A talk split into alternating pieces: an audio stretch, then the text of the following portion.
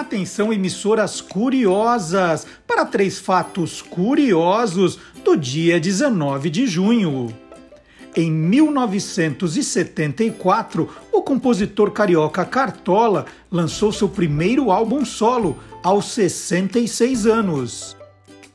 Em 1978, o desenhista americano Jim Davis lançou o personagem Garfield, um gato preguiçoso e viciado em lasanha.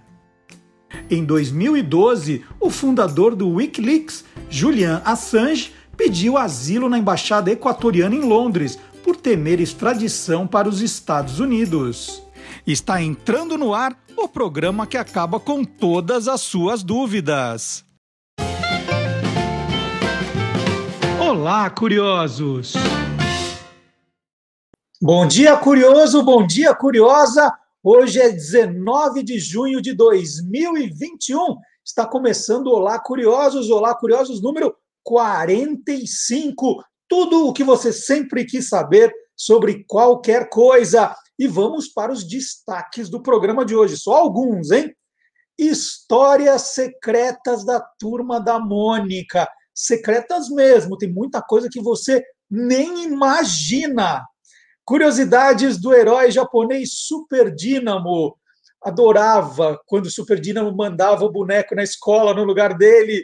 Meu ídolo Super Dínamo. A descoberta de um lobisomem. Verdadeiro ou farsa? Hum? E quais são suas dúvidas sobre morcegos? Guilherme Domenichelli vai tirar muitas delas. E a versão do sucesso Trembala com Beck e os tiozão.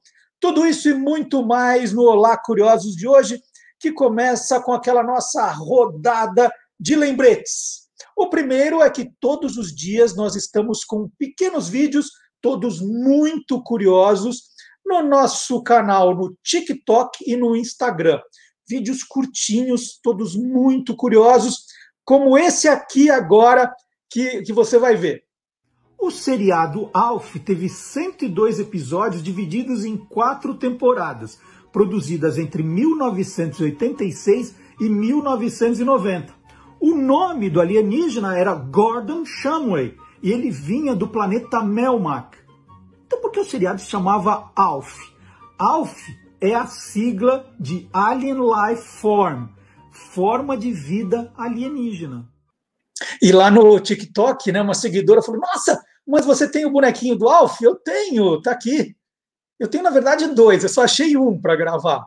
Aqui em casa, de vez em quando, tem umas coisas que somem. O outro que eu tenho é o Alf segurando o gatinho da família, né? Porque ele sempre engolia o, o, o, gato, né? Essa era a brincadeira. E eu adorava quando falava, tô limpo, né? Dublado pelo Orlando Drummond. Aliás, no Quem Te Viu, Quem TV, o Magalhães Júnior fez uma homenagem ao Orlando Drummond e fala, obviamente, da dublagem do Alf. Então tá aqui. Esse é um vídeo, um exemplo de um vídeo no TikTok, está fazendo bastante sucesso todo dia, então tem vídeos novos. E nós colocamos esses vídeos também no Instagram do Guia dos Curiosos, tá? Então anote aí todos os dias novidades. Mais novidades, né? No site do Guia dos Curiosos, todo dia também tem post novo. Vou dar um exemplo dessa semana. Quem criou o jogo Detetive? Lembra do jogo Detetive? Coronel Mostarda, é, né, o, o Sr. Black. E aí tem lá quem inventou o jogo Detetive. E aí eu tenho aqui uma, uma réplica do primeiro Detetive. É uma réplica né, que saiu nos Estados Unidos com o nome Clue, né, que era pista. Isso aqui é uma réplica, uma caixa de madeira pesada, né, que explicando o, o jogo. Ó, Vintage Games Collection. Eu tenho mais, mais alguns outros jogos clássicos nessas versões vintage. E o meu, eu nem vou conseguir mostrar tudo, porque está tudo fechadinho ainda, né? Está tudo guardadinho aqui, eu tenho medo de perder. Então, eu não vou conseguir abrir as cartas, por exemplo, porque elas estão fechadinhas né? Qual foi o instrumento usado para matar, tudo, tudo bonitinho, olha, os peões, aqui, o porta-solução, aqui vai dentro, então, quem matou, que arma usou, em que local matou, para quem já jogou. Olha só que bonitinho são as peças das armas. Gente, eu não vou abrir. Até hoje está guardado, já tem uns 20 anos está guardado, não vou abrir hoje. Então está aqui da minha coleção. E eu vou mostrando muitas coisas das minhas coleções, nem é uma coleção, no, nessa, nesses vídeos do TikTok, do Instagram. Quem quiser acompanhar lá alguns anteriores, vai ver muito das minhas coleções. Olha o livrinho de regras. Também temos do inglês. Então tá aqui. Então quem quiser saber, no site do Guia dos Curiosos tem toda a história do jogo detetive, quando ele chega no Brasil, quando ele foi lançado na Inglaterra, quais as mudanças é, quando ele foi adaptado para os Estados Unidos, tem tudo isso no site do Guia dos Curiosos. Outra novidade é o nosso podcast, o podcast para você ouvir o programa, não só esse, mas os outros programas. Sábado, 10 da manhã, já está lá à sua disposição no Deezer, no Spotify, no SoundCloud. Precisa pagar alguma coisa? Não. Você pode baixar o aplicativo e ouvir a hora que você quiser. Né? Baixa o programa, para não ficar gastando ali seus, seus dados, e ouve a hora que você quiser também. Para quem tem gente que prefere ouvir, né? para ter aquele lado lúdico do que era o rádio, então está à sua disposição também. Deezer, Spotify e SoundCloud. É, outras novidades, né? Todos os dias também, de domingo a domingo, no, no Instagram e no Facebook, e no Twitter também, nos três. Instagram, Facebook e Twitter, nós colocamos as efemérides do dia. Nós selecionamos cinco e colocamos lá elas ilustradas, às vezes com som. É muito legal. Né? Então você começa o dia com as, as curiosidades. Se você gostou, você pode é, tirar um print da tela e espalhar, né? É muito legal, está muito bonitinho o, as nossas efemérides. E, se você quiser mais do que as cinco, você fala, nossa, mas só aconteceu isso nesse dia? Não, tem muito mais no site do Guia dos Curiosos. Aí a lista é enorme, gente, a lista é enorme. E se você não quiser esperar até sábado, 10 da manhã, para saber quais vão, vão ser os destaques do programa, o que nós colocamos nas redes sociais de destaque, você não precisa esperar. Você pode se inscrever na nossa newsletter, né? Está no site do Guia dos Curiosos, tem esse campo aqui. Você entra lá, coloca o e-mail, seu e-mail, só o e-mail. Não precisa pôr número do RG, do, do certificado de alistamento militar, do título de eleitor, nome da mãe, do pai, nada disso. É só o e-mail, você dá o assinar e você começa a receber toda sexta-feira às oito da noite um boletim com as novidades. Você vai ter lá tudo que a gente está fazendo de novo. Você cansou, não quer receber, tem muito e-mail para ler, você só se cadastra e seu nome sai da lista e para de receber. E se por acaso você se cadastrou e não encontrou na sua caixa de entrada, dá uma olhadinha no spam. Às vezes você precisa liberar na primeira remessa para ela começar a entrar na sua, na sua caixa postal toda semana. Aí, último aviso, último aviso, e tem nosso e-mail também, olá curiosos, arroba guia dos curiosos.com.br. Se você quiser mandar uma foto, uma sugestão, né, você faz alguma coisa diferente, que acho que vale é, uma citação no programa, você manda para cá. O que é escrever para um colunista? Olha, tem uma dúvida, ele não falou, não explicou direito, tal momento, fiquei com essa dúvida. Manda para cá, olá curiosos, arroba guia dos curiosos.com.br. Então vamos lá, vamos começar o nosso programa. Au! É, Lobisomem existe ou não existe? Verdadeira ou farsa? Começando o programa com Gilmar Lopes.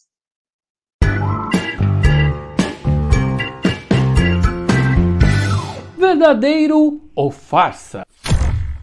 Há poucos dias esse vídeo apareceu nas redes sociais e também nos grupinhos de WhatsApp e deixou todo mundo curioso. Com menos de 20 segundos de duração, esse vídeo mostra um estranho ser caído no chão todo ensanguentado.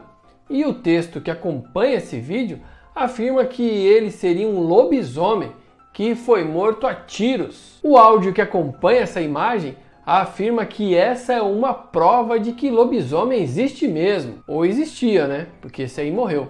E agora, hein? Será que isso é verdadeiro ou farsa? É farsa! O lobisomem é um ser mitológico que surgiu em diversas culturas desde a época da mitologia grega. Aqui no Brasil, A lenda diz que o sétimo filho de uma família que tem seis mulheres, ou até o sétimo filho de um pai que teve sete irmãos, pode se transformar no lobisomem. Para quem não sabe, o lobisomem do nosso folclore é um ser que se transforma em lobo nas noites de lua cheia, ou em algumas versões ele se transforma nas sextas-feiras. Mas tudo não passa de lenda, né? Mas esse vídeo que foi bastante compartilhado aí é apenas um boneco, uma escultura feita por um artista norte-americano chamado Joseph Rob Kobaski. No seu perfil do Instagram, Kobaski se define como um escultor freelance para efeitos visuais. De acordo com o site IMDb, esse artista já trabalhou em três filmes como supervisor de efeitos visuais, dentre outras funções. Esse vídeo que ficou famoso no WhatsApp aqui no Brasil em junho de 2021 é, na verdade, de uma publicação dele feita três meses antes, lá no seu perfil do Instagram. Lá no e-farsas.com eu deixei um making off desse cara criando esse bicho aí que começou em 14 de outubro de 2020. Ele disse que estaria fazendo esse boneco para um filme, mas ele não revelou até agora que filme é esse. Então, amiguinhos curiosos, esse vídeo que mostra um lobisomem que teria sido morto a tiros é farsa. Trata-se de um boneco, uma escultura muito bem feita por um especialista em efeitos visuais lá nos Estados Unidos. E aí, você quer saber se o que está rolando na internet é verdadeiro ou farsa? Então entra lá no www.e-farsas.com. E agora aqui no Lá Curiosos, olha que alegria, eu recebo o jornalista Sidney Guzman, apaixonado por quadrinhos, não só apaixonado, ele é especialista em quadrinhos, e como trabalha esse homem, gente? Ele é editor do site Universo HQ. Uhum. E quanto tempo já? Isso já, ó. 21 anos, Marcelão. Começou dia anos. 5 de janeiro de 2000. E faz no canal do YouTube também, do Universo Sim. HQ, com 10 mil seguidores. Negócio Sim. fantástico, faz umas lives incríveis. Tem o podcast Confins do Universo, que já está no programa 130, gente, olha só. É, né? ele fala muito de quadrinho, viu, Marcelão? Já tem história, hein? Oh. Oh. E se isso não bastasse, ele ainda trabalha, gente. ele trabalha como editor dos livros e das graphics da Maurício de Souza Produções. É e quem aí. tem a chance aí de ser amigo do Sidney sabe que ele virou praticamente a memória viva do estúdio Maurício de Souza. Ele, ele, ele foi pesquisando, conversando, então hoje ele conhece histórias que poucos fãs conhecem. Sidney, bom dia para você, tudo bom? Bom dia, Marcelão. Prazer estar contigo, ver você mesmo que virtualmente, afinal de contas, continuamos nos cuidando, né? Logo estaremos é... de volta às padarias. Logo, logo a gente se encontra nas padarias dos bairros aí. Eu e o Marcelo sempre se encontram nas, nas padarias. É sempre é... na padaria. É isso mesmo. E a gente e aí... reclama quando o doce é pequeno, né, Cidinho? É verdade, é verdade. E aí a, a gente, gente quer docinho, a gente quer doce. Exa... Exatamente. É... E ó, se eu não estou enganado, a primeira é. vez que eu te entrevistei foi por causa dessa, dessa, desse livrinho aqui do Hanna Barbera, não foi? Foi, eu acho que foi sim, Marcelão, que eu escrevi esse livro para a editora Abril, acho que 2004, 2005. Aí, é. logo depois, eu também lancei um especial da Mundo Estranho, que era Curiosidades da Copa do Mundo, isso. de 2006, que a gente achava que a gente ia ser, que a gente achava que a gente ia ser exa, né? Ó, você novinho aqui, ó. Olha lá, cabelo preto, olha lá, que beleza, ó. Isso aqui quando ele trabalhava menos. Não é. Aí nessa, eu lembro que quando o Marcelo me entrevistou ao, vivo, imagina, ao vivo na, na Bandeirantes tal, o Marcelo falou assim, então, se não canta aí o tema do Manda-Chuva. Eu falei, puta, não me ferra, né? Que eu tinha pesquisado, mas cadê que eu lembrava de cabeça, né? É. Aí eu, ah, não, ainda é, achei a página e cantei, ao vivo cantei a, a, o tema do, do Manda-Chuva. Foi muito, muito legal. E, muito e agora eu estou lá no Maurício ah, desde 2006. É, eu, eu, nem me sinto muito confortável dizer que eu sou a memória viva, porque tem dois roteiristas lá que são muito, muito meu parceiros nessa história. Eu quero deixar aqui o crédito e o abraço para eles, Marcelão. É o Flávio Teixeira de Jesus e o Paulo Beck. Esses dois também são arqueólogos mauricianos que me ajudam muito nessas pesquisas. Sim, mas ó, cada um sabe um pouquinho. Você conversou com os dois, mais o que você aprendeu, é. e você concentrou tudo. Então você é o que sabe mais, Sidão. Eu sou que eu sou que bota, eu sou um megafone, né? Eu sou que espalho. Bom, eu falei de, de toda a sua ficha aqui, só não falei que você é corintiano também, igual o Cascão, eu né? Eu não sei do que, que eu estou comemorando, mas tudo bem, né? Fazer o quê, né? Acho que esse ano vai ser triste para nós, mas tudo bem. É, é corintiano como o Cascão, mas falaremos disso também, se o Cascão de repente não virou casaca. E... Ah, é? Então, peraí, vamos, vamos começar do começo. A primeira pergunta para você é que é uma dúvida que todo mundo tem. Afinal de contas, o Souza, do Maurício de Souza, é com S ou é com Z? Toda Exato. vez eu tenho, eu tenho que entrar na internet para ver esse negócio. Eu costumo dizer que esse, eu brinco com o Maurício que o nome do Maurício tem dois erros de revisão. É, porque é Maurício sem acento e Souza com S. Então, cara, a gente manda, quando você manda um release, tá sempre certinho, Maurício com a, sem acento e Souza com S. Sai a matéria, tá lá com Z, é Maurício com acento e tal. Aí eu, eu, viajo muito com, com o Maurício, viajava, né, quando o mundo existia ainda, mas a gente vai voltar a viajar. É, aí a vira e mexe, ah, aeroporto, Maurício, me dá teu RG, tal, não sei o quê, para pegar, para apresentar na, na, na, passagem e tal. Aí eu, Maurício, teu nome é com Z? O, teu, o teu Souza é com Z? Como assim? Aí ele conta, ele conta só que é, é, é muito da da cabeça do artista, né, cara? Acho isso muito legal. Porque ele falou, ah, sabe por quê, Sidão? Sabe por que eu prefiro o S? Porque o S ele é tudo redondinho, as curvas, é tudo mais suave. O Z é pontudo, a ponta machuca. E ele adotou o S, e, e desde então é Maurício de Souza com S, mesmo que no RG ele seja com Z. Quer dizer, então a gente pode escrever de dois jeitos tão, tão certos, né? É, o, ar, o se você estiver se referindo ao verdadeiro, tá certo. A, a, a persona, agora, é. ao Maurício Autor, é com S e cravado, com S. Pessoa físico-jurídica, né? Aí a gente decide. E, é e, a história que você uma vez me contou, hum. que é, se falou muito errado da primeira tirinha, quando foi, é, onde foi ah, publicada, ah, né? Cara. Essa, essa daí foi muito louco, porque assim, eu escrevi um livro sobre o Maurício em 2006, o Maurício Quadrinho a Quadrinho, que foi lançado pela Globo, e depois disso que eu fui trabalhar com o Maurício. E no meu livro, essa informação também está errada, porque era informação que se achava em todas as enciclopédias, em todos os, os sites e tal. Maurício de Souza estreou nos quadrinhos no dia 18 de julho de 1959, numa tira vertical do Bidu e Franjinha na Folha da Manhã, que mais tarde viraria a ser a Folha de São Paulo. Essa é a informação. Quando eu começo a fazer o selo das Graphics MSP, que, que para quem de repente nunca ouviu falar, é o seguinte: são releituras de personagens do Maurício feitas por autores independentes do mercado nacional para um público jovem adulto. E no final eu sempre procuro colocar curiosidades, tá? Porque eu e o Marcelo somos do mesmo time, a gente gosta desse negócio de ficar desvendando, né? Hum. Aí o que eu fiz? Ah, falei, opa, peraí, agora o acervo da Folha está online, né? Sabe aquele negócio do jornalista de ficar? Vou lá checar. Tá! Folha de São Paulo, 18 de julho de 59, pá, pá, pá, pá. Falei, caraca, ferrou. Eu falei, Maurício, você não estreou nesse dia.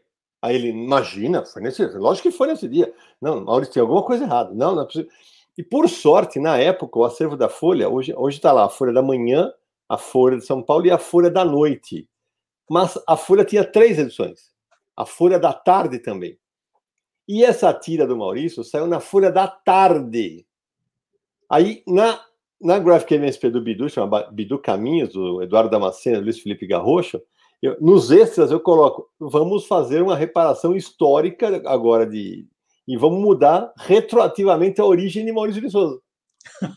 e contei para ele, ele fez assim, Maurício, foi em outro jornal. A reação dele fez. Xiii. Eu falei, bom, primeira coisa, vai lá, vamos mudar a Wikipedia. A partir de então, todas as nossas comunicações passaram a ser. Ó, Maurício tirou na Folha da Tarde, que também virou a Folha, a, que vir, acabou virando a Folha de São Paulo. Sim. Ela existiu durante um tempo, né? A, porque a Folha da Manhã vira a Folha de São Paulo. A Folha da Tarde continuou existindo. Quando eu comecei a escrever sobre quadrinhos em 1990, ainda além existia. Mas uhum. a estreia efetiva de Maurício de Souza é na Folha da Tarde. E depois, logo em seguida, as tirinhas horizontais passam a sair, sim, na Folha da Manhã e depois Folha de São Paulo. Com S ou com Z, Sidão? Com S. E, na verdade, na verdade, só sai Maurício. Maurício. É, é, você, quando começou a trabalhar lá, assim, o Maurício, você já me disse, eu um dia fiz uma visita com você lá, é um cara muito organizado, ele guarda as coisas, ele tem um acervo incrível. Como que foi essa tua relação com esse acervo? Né? É, conta um pouco dessa tua história, quando você entrou lá e tinha todas as tirinhas originais. É, é assim, é, é uma loucura, porque assim, quando eu chego lá, o Maurício fala, ah, vem cá, vou te apresentar a empresa tal. E eu ficava no, na sede antiga, eu ficava no quinto andar, que era no SEDOC, né? Onde tinha. Eu vou te mostrar um negócio. A hora que eu entrei, cara, ele tinha uma, várias mapotecas com putz, milhares das tiras dele, originais das, das histórias em quadrinhos. Eu, cara, eu, pesquisador, jornalista, tarado por informação e curiosidade, falei, igual pinto no lixo. É aqui que eu vou morar, né? é aqui que eu vou morar, porque eu comecei a, a desenvolver produtos com caráter histórico, e aí eu falava, bom, aqui é a minha chance de cruzar a informação, checar uma informação ali, e ainda, ainda assim tem horas que a gente, é, a gente é, é um processo de arqueologia constante. A gente, eu, já, eu já mudei algumas origens de personagens, inclusive, que a gente vai falar daqui a pouco, é, em pesquisas recentes. Eu falava, mas ah, quando eu cruzei a informação, eu falei, pera, aqui tem, aqui tem gato. Falei, não, aqui, aqui tá errado. E aí eu fui. É, é, então, para mim, foi uma delícia. É, por exemplo, hoje o acervo da, da, da MSP é, certamente por parte da empresa não está mais aberto a todo mundo. Então, por exemplo, agora tem um, um pessoal de biblioteconomia que toma conta. Tal. Se eu precisar de alguma coisa, eu falo, eu quero a tira do dia tal, a revista tal para ninguém ir lá ficar manuseando, tal, porque existia esse risco, né? Nem todo mundo era cuidadoso como eu. Então vamos falar dos personagens, né? mas vamos, vamos controlar do curioso. Né? Vamos. É, tem aquelas coisas que a gente já sabe. Ah, a Mônica, baseada na filha do Maurício, hoje trabalha uhum. lá. Não, eu queria coisa que só você conhece. Você, uhum. o Flávio e quem que eu. E o Paulo, Paulo Beck. Paulo. Só que você, o Flávio e o Paulo conhecem. Ah, tem algumas, viu? Tem algumas. Vamos começar pela, pela, pela dona da lua, né? pela dona da lua, né, a Mônica, né? Por exemplo, porque a Mônica, quando ela, so, quando ela surge, é, Marcelão, é, é, muito comum, mas é muito comum você achar, você achar matérias em que, em que, que dizem assim: ah, a Mônica, quando ela, na, quando ela surge, tem uma tira clássica, dia 3 de março de 1963, a estreia dela. Ela bate no Cebolinha, ele tá, ele tá andando meio fio e leva uma coelhada. Aí logo depois, ela, ela volta a aparecer e, e, e é, é, divulgada a informação. A Mônica, quando surgiu, era irmã do Zé Luiz. Era, o Zé Luiz era um, um, menino mais alto, de óculos grandes, né? Uhum. É, que daqui a pouco tem outra curiosidade sobre ele. Ela era irmã do Zé Luiz. E isso também se. A gente comprou essa ideia tal, e todo mundo divulgava isso. Até que, de novo, vai ser um amigo aqui numa fazendo uma graphic MSP tal, eu e o Flávio, o Flávio mexendo nas coisas da, a gente fez uma coleção da Salvati que vinha umas estatuazinhas muito bonitinhas tal. E a gente a gente descobriu que a história não era bem assim. Originalmente essa tira aqui em que seria citado que a Mônica era irmã do Zé Luiz, ela sai no dia 10 de março de 63. O Zé Luiz fala assim: lá vem aquela nossa nova vizinha, que ela é muito forte e briguenta. Vou apresentá-la a você. E ela aperta a mão do Cebolinha e esmaga a mão dele. Acontece que, um ano e meio depois, no dia 6 de setembro de 64, dentro da Folhinha de São Paulo, o seu Maurício muda o texto e coloca: ah, tá vindo aí a minha, a minha irmãzinha, em vez daquela nossa nova vizinha. Uhum. Então todo mundo, ah, ela é irmã do Zé Luiz, ela é irmã do Zé Luiz. Por quê? Porque a Folhinha era muito mais lida por crianças, né? E, e, e a Folha de São Paulo mais pelos adultos. A gente só foi descobrir essa informação cruzando, cruzando dados. Eu, inclusive, publiquei isso na, nas curiosidades de uma graphic chamada Mônica Tesouros, da, da Bianca Pinheiro. É, e essa ideia de o Maurício mudado, ah, é, eles vão ser irmãos tal, ela durou seis meses, Marcelo. Depois foi abandonada e a Mônica passou a ser filha única. Tem outros personagens que, que vão ficando pelo caminho, assim, que são, eles aparecem e somem assim, desse mesmo jeito? Ah, tem, tem. É... Por exemplo, a gente fez uma, uma também sempre nessa arqueologia, com a ajuda dos meus amigos, eu vou, eu vou descobrindo essas coisas. Na Graphic MSP do Piteco Fogo, do Eduardo Ferigato, na, sempre nos extras eu coloco o Piteco de Maurício de Souza, que é onde eu conto essas coisas, essas informações, né? É, em 68, o Piteco todo mundo conhece. Homem das cavernas, solteirão, que foge da Tuga, não quer casar com ela tal. Só que é o seguinte, em 68 teve uma sequência de tiras em que o Piteco tinha pai, mãe e três irmãos.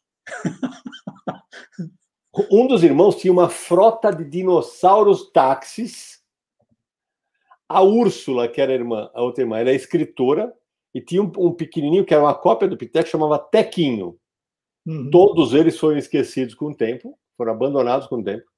E, e, nunca mais falou disso. Mas, assim, é muito curioso, porque essa, essa, essas idas e vindas dos personagens vão acontecendo com, com alguma frequência. E assim, aí você fala assim: ah, mas por quê? Ah, porque o autor decidiu mudar.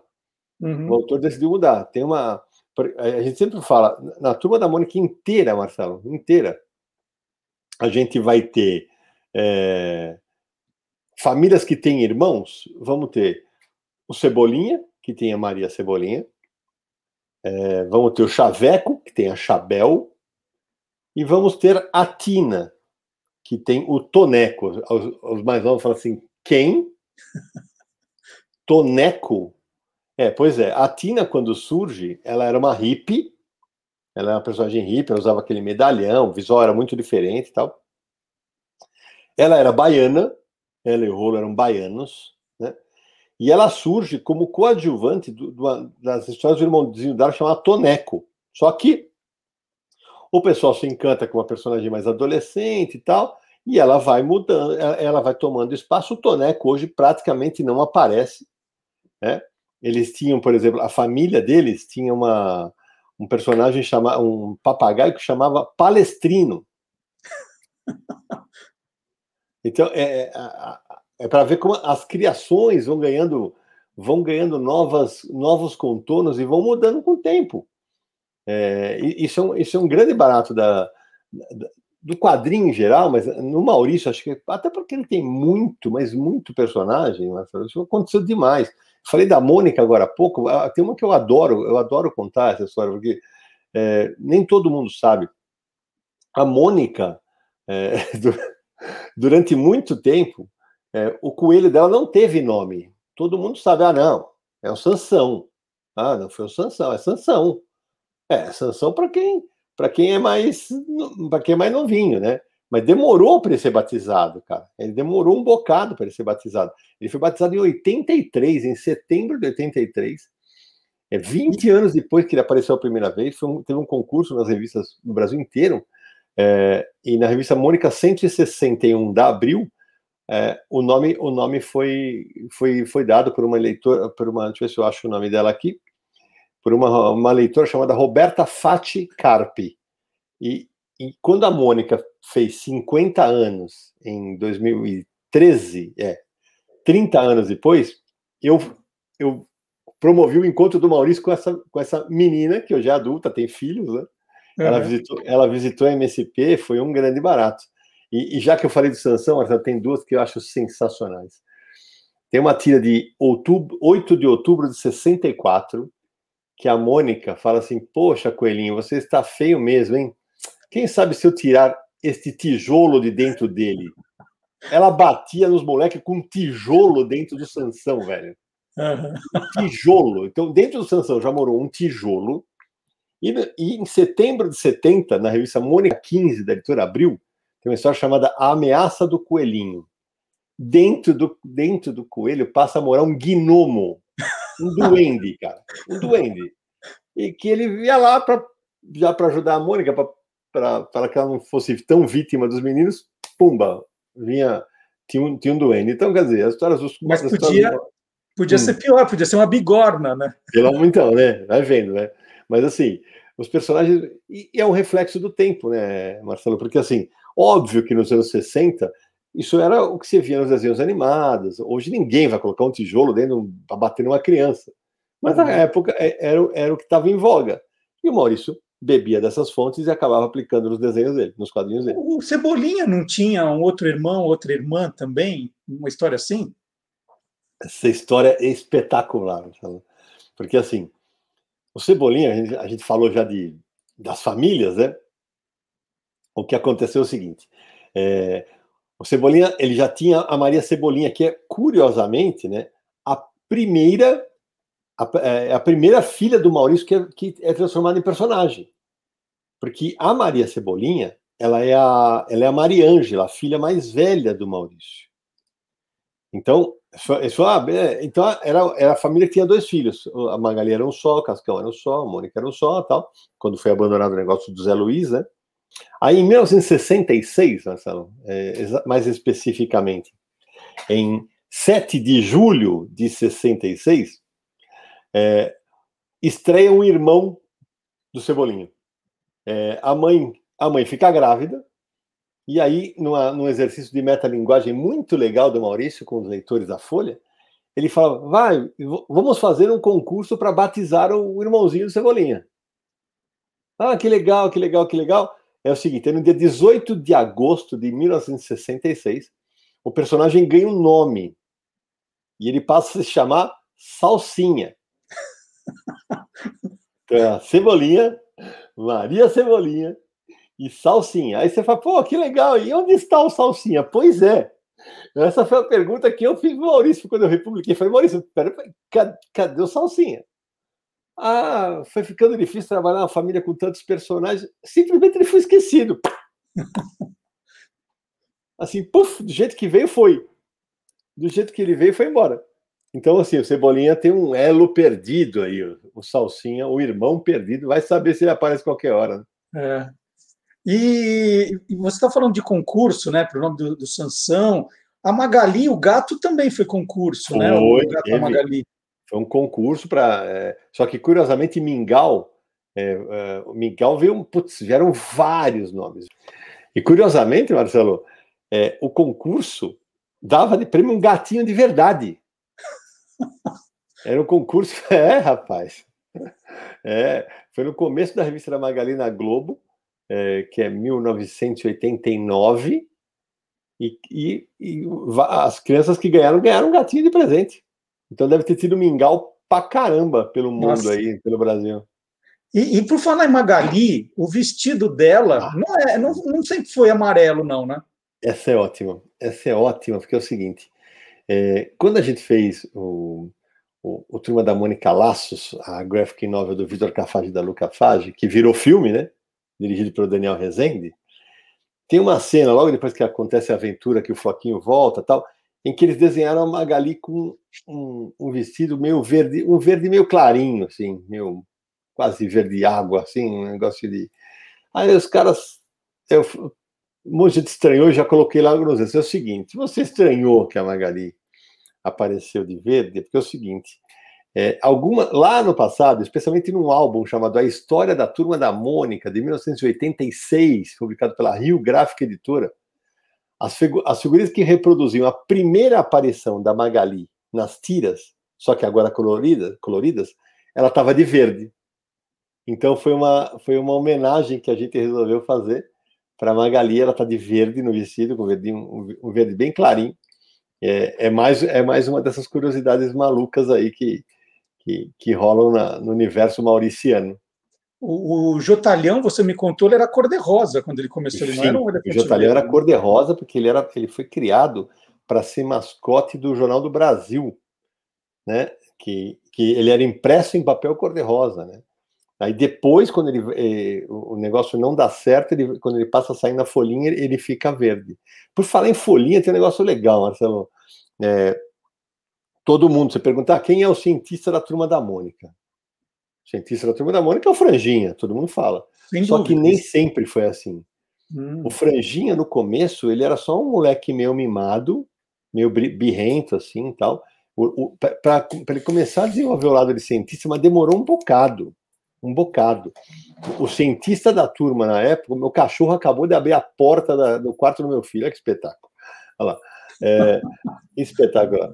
Mas demorou um bocado, velho, porque assim, É, nas primeiras histórias da revista da Mônica, por exemplo, tem histórias em que o Franjinha, tem, no número um, ele, ele já é cientista. Na número dois ou três, o cientista é o Zé Luiz, aquele que era para ser o irmão da Mônica.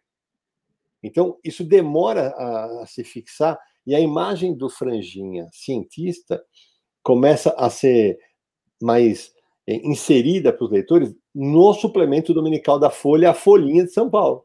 O Maurício fazia capas em que ele aparecia com um tubo de ensaio e tal, e ali que o Franjinha vira o cientista da turma da Mônica. E daí, hoje, o posto é dele. É, no comecinho da nossa conversa, quando eu falei de você corintiano, uhum. você falou, ah, mas o, o, o Cascão virou casaca. É. Que história foi essa do Cascão virou então, casaca? Então, cara, é assim... Ele, ele, começou com outro time, não era corintiano? É, então, pois é, tem uma, uma, uma série de publicações que eu fiz para o Maurício chamada Ciras Clássicas da Turma da Mônica, em que eu, eu falo, pô, eu, eu ia lá, pegava aqueles, aquelas tiras antigas e ficava delirando, né? Aí na hora que eu, tô, eu chego lá e falo assim, Cascão tava bravo porque o Santos perdeu. Eu fiz assim, peraí, bicho. Falei, porra, Maurício, peraí. Como assim, velho? Você, você tá falando que o Cascão não, foi, não era corintiano? Aí ele se deu essa história é longa, não sei o quê, sabe? Porque no começo, o Maurício não, não tinha fixado que time cada um torcia. Então, ah, pintava uma oportunidade, que era naquela fase que o Santos ganhava tudo. Né? Aí ele pegou e colocou o Cascão como. O Cascão se efetiva como corintiano no período da fila, que vai acabar em 73. Tem até uma história clássica aí. 77. Uma... É, desculpa, em 77, que eu, eu falei bobagem, em 1970, vou repetir. No período da fila, que acaba em 1977, né? E tem uma história clássica que o Maurício promete numa tira que se o Corinthians saísse da fila, é, o Cascão tomaria banho. E aí o Corinthians bate a ponte preta, e aí, agora vai, agora vai. Aí o Maurício dá. Ele dá. Para falar bonito, ele tergiversa. Ele fala: não, se o Cascão for mergulhar no rio, ele vai, ele vai acabar poluindo mais o rio Tietê, deixa isso para lá, não sei o que e tal. Aí, ali ele virou corintiano. E nessa época o Maurício começa a definir. Então, o Cascão era corintiano, o Cebolinha era palmeirense, a Mônica São Paulina e a Magali Santista. Porém, Há histórias em quadrinhos em que o Cebolinha aparece com a camisa do São Paulo e com a bandeira do São Paulo. Isso demorou para ser para se fixar. Agora hoje não. Hoje é hoje são cada um é o mascote de um. É, mas é assim mesmo. Criança demora às vezes para escolher. É isso. É, é exatamente vai. isso. E, tá e, e, e, você sabe, Marcelo, porque assim, por falar, né, em, quando a gente fala de você falar, não, poxa, é, Sidney acabou de falar do banho, não sei o quê. Esse ano aqui teve um negócio que é, muita gente falou: ah, teve, muita gente boba, né? Ai, acabaram com a minha infância porque o Cascão lavou a mão na campanha da pandemia. Gente, não foi a primeira vez que o Cascão tomou banho, tá? Só para vocês saberem, tá? É, tem uma, tem uma e, e, foi a minha reação também quando eu estava editando um desses livros clássicos de tira. No dia 12 de maio de 64, é publicada uma tira na Folha em que o Cebolinha fala assim: é você, Cascão? Mas você está limpo. Aí ele fala com o balão, tá como se ele estivesse chorando, o balão tá derramando lágrimas, assim. Eu tomei banho no domingo passado. Mas como? Quem obrigou você a fazer sacrifício? A mamãe. Não quis, a, a mamãe não quis nenhum presente no Dia das Mães. Só pediu que eu tomasse um banho e ela merece. Olha só.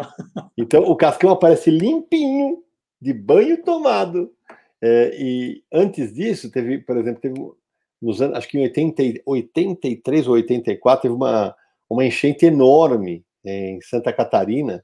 O Maurício desenhou o cascão com a água por aqui, carregando comida para levar para os desalojados, desabrigados, sabe? Então, assim, é, é, óbvio que o Cascão é um personagem fictício, mas de vez em quando é, o Maurício se dá essas liberdades, sim, para que ele para que ele tome banho, para que ele se molhe em, em prol de, de causas muito mais valiosas do que a ficção, do que a ficção só de ah, é o menino que não toma banho. É, um dos personagens mais queridos do Maurício é o Horácio. Eu queria que você contasse alguma do Horácio também para gente. É, o Horácio é uma, o Horácio é, um, é quase o alter ego do Maurício, né? Pouca gente sabe, mas o Horácio ele nasce com uma mascote da, da, da, da aldeia de Lem, onde, onde vive o Piteco. Ele, come, ele aparece lá e ele começa a comer tudo. Peteca, tchau, vai embora, vai embora, sai daqui e tal. E era para ser só um personagem, ele não tinha nome. Acontece que quando o Maurício vai estrear Folha, vai começar a Folhinha de São Paulo, quando a Folhinha de São Paulo estreia, o Maurício decide retomar o personagem e, e ele retoma com uma sacada espetacular, cara. Ele faz o seguinte: ele passa a ter páginas dominicais, que a página, a história não era uma tirinha, era a página inteira né? É, e a hora que ele e aí começa com o personagem já chamando Horácio. É um dinossaurinho tal que vai viver as suas aventuras lá com outros dinossauros. E com o passar do tempo, o personagem passa a ser meio que a válvula de escape para filosofias do Maurício. E, e, aí, por exemplo, tem uma, uma coisa legal: todo, é, todo mundo lembra que a, a, a, quase namoradinha do Horácio é a Lucinda. Todo mundo lembra disso. Aquela, uhum aquela dinossaurinha cor-de-rosa, que tá sempre querendo ser. E o Horácio saindo pela tangente e tal. Na primeira aparição da Lucinda, é no dia 19 de abril de 1964. Ela, ela, é, ela é desenhada, mas você não sabe que é ela, não tem nome, não aparece, não, não teve nome. Quatro semanas depois, porque era sempre, era sempre dominical, no dia 10 de maio de 64, ela, ela ganha um nome. Porque o que, que ela quer? Ela, ela vê o Horácio com uma corda no pescoço, que, na aventura anterior, fala: Nossa, já está até de gravata para casar. E vai, resolve que vai casar com ele. E aí vai uhum. apresentar para a família, ele, e ele querendo tirar aquela corda o tempo inteiro. Aí, beleza, aí você já sabe que ela chama Lucinda. A curiosidade maior vem aí. É, ela se casa no dia 21 de junho de 64, só que não é com Horácio. Ela casa com um megatério. Ela casa com um megatério e termina o Horácio, ah, que pena que não pode ficar para a festa e vaza. Aí você fala, beleza, uma personagem que entrou e saiu. Só que daqui a pouco a, Lucinda volta solteira, interessada no Horácio e esquecemos o megatério. Só que, quer dizer, a Lucinda já tem divórcio, a gente não sabia. Olha aí. Olha, e não é de hoje, então, é no tempo a, dos dinossauros. A Lucinda possivelmente é divorciada, mas não cita o seu passado com o Megatério. Então, Eu dizer, acho que a extinção muito... dos dinossauros não teve nada a ver com, com asteroide, foi por causa do, desse casamento que não deu certo aí. Absolutamente nada, Marcelo, absolutamente nada. Então, assim, é uma. É uma para para quem gosta de curiosidades, o universo do Maurício realmente tem, um, tem muita coisa, porque, cara, é, são quase 60, mais de 60 anos criando histórias, e é, mexe tem coisas que entram e saem da, do cânone dos personagens, algumas coisas não se fixam, outras sim. Isso vai sendo construído com o tempo, né? É, uma e, ter... Fala, fala, fala. Não, termina, termina. Eu falo, eu falo para terminar, mas, eu, por exemplo, tem uma que é muito, muito, muito clássica. É... Qual é a característica principal do Cebolinha? É o trocar o R pelo L. É isso, né? É o trocar o R pelo L. É, é o que é, acho que chama-se deslalia, né? Eu falei, ah, é isso. É, desde sempre para mim era isso. Quando eu vou resgatar mais um projeto histórico, que era que, que foi reimpresso numa coleção muito bonita, um encadernado chamado é, Coleção Histórica Maurício, em que eu, eu, republiquei todas as primeiras histórias em quadrinhos do Maurício, publicadas em 1960, em, em uma editora chamada Continental, que depois virou Outubro. É, e ali era uma história do Frangi e do Bidu, e surge o Cebolinha. E aí vem uma, uma, uma das coisas malucas, vem algumas coisas malucas.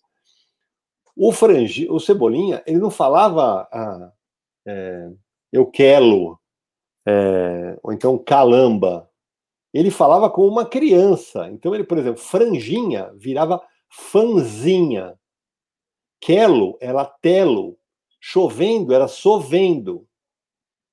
A, a, a simplificação, entre aspas, para a troca do R pelo L demorou.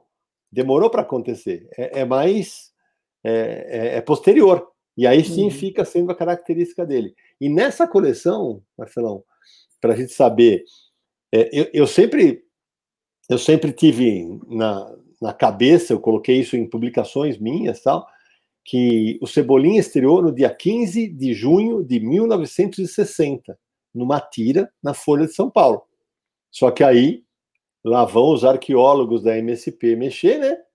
E, e aí eu estou cruzando informações e eu descubro que a primeira aparição do Cebolinha não foi nas tiras de jornal. Então, dos quatro principais personagens do Maurício, ele é o único que estreia numa revista. Ele está numa dessas revistas é, numa, que foram publicadas pela Continental, numa história chamada Concurso de Robustez Canina. Ela foi publicada na revista Zastras, da editora Continental, em março de 60, ou seja, três meses antes dele estrear nos jornais. Ele já foi publicado numa revista. E, e é muito legal porque o visual muda completamente. O Maurício estava testando ainda, aí quando ele vai para o jornal, fala: aqui vai ficar mais bonitinho com o cabelo desse jeito. Então, assim, é, é, esse ir e vir de origens, essas, essas ajeitações retroativas, é, faz, fazem parte do nosso dia a dia lá no bairro do Limoeiro. E, e só para terminar a nossa conversa, é, vamos falar só do, do filme, né? O Laços, uhum. você citou agora, foi um filme marcante para todo mundo, né? Pegou, uhum. assim, me pegou, pegou meu filho, pegou minha mulher, pega todo mundo, é, é muito uhum. emocionante né? Uhum. Você vê os personagens em carne e osso, né? O live action. Uhum. É, como é que está o próximo, né? A pandemia deve ter bagunçado tudo, né? Ah, Marcelo, a gente teve uma sorte e um azar né, nessa história da pandemia. Eu já explico por quê. Bom, da, primeiro falando do Turma da Mônica Lasso, foi um sucesso gigantesco, né? O Vitor e a Luca Fage, dois irmãos mineiros talentosíssimos que eu convidei para fazer essa Graphic MSP, é... por que, que deu tão certo? Porque eles, eles têm a essência dos personagens. Eles, eles, são muito leitores de Turma da Mônica. Aí você pega a essência do personagem do Maurício e, e, coloca numa história que é longa, que é uma coisa que a gente não tinha, né? Com aventura, com mistério e tal. Aquilo rendeu e foi conquistou milhões e milhões de, de, de espectadores do Brasil inteiro. E como os dois fizeram uma trilogia, Turma da Mônica Laços, Lições e Lembranças, primeira coisa que ele falou, pô, peraí, né? Aí o Lições terminou de ser filmado em fevereiro de 2020, quando a, uhum. antes da pandemia começar. Ele está todo filmado, ele já está todo editado, a gente já assistiu. O filme é espetacular, espetacular. Pode, o pessoal pode se preparar para muita emoção no filme. Só que aí, ah, vamos estrear em julho? Não dava por causa da pandemia. Vamos estrear eh, do ano passado. Vamos estrear em, em dezembro? Minta, vou repetir. Então, vamos estrear em dezembro, do, em dezembro de 2020, que era a data prevista? A pandemia não deixou. Ah, vamos estrear em julho desse ano? A pandemia não deixou. Então, vai, a estreia está prevista para dezembro de 2021. Uhum. Né? Ah, mas e agora? As crianças cresceram. É, as crianças cresceram. É a vida, a vida real. É, a hora que as crianças aparecerem na pré-estreia, o pessoal vai levar um susto porque foi gravado dois anos antes. Então, é, então agora vem o Lições. Vem o Lições. O Lembranças ainda é uma incógnita. Inclusive, eu estou com a camiseta aqui com o Gabriel, aqui, ó, que faz o Cascão, Gabriel Moreira. É, e, e, no primeiro, nós tivemos a sua participação especial. Né? Uhum. É, a, aliás, eu nem sei como você não concorreu ao Oscar. Nem eu, cara. É uma injustiça, velho. Uma injustiça total. Putz, é, e agora você. Qual que foi o seu papel no, no Laços? Não sei de nada. Eu não. Eu não, não, não, vai repetir, peraí. Repetir. Ah, no Laços eu fui o florista. Eu sou o florista que está vendendo flores para o Vitor e para a Luca Fage, que são os Isso. autores da obra. E agora, e agora, no Lições, teremos essa participação?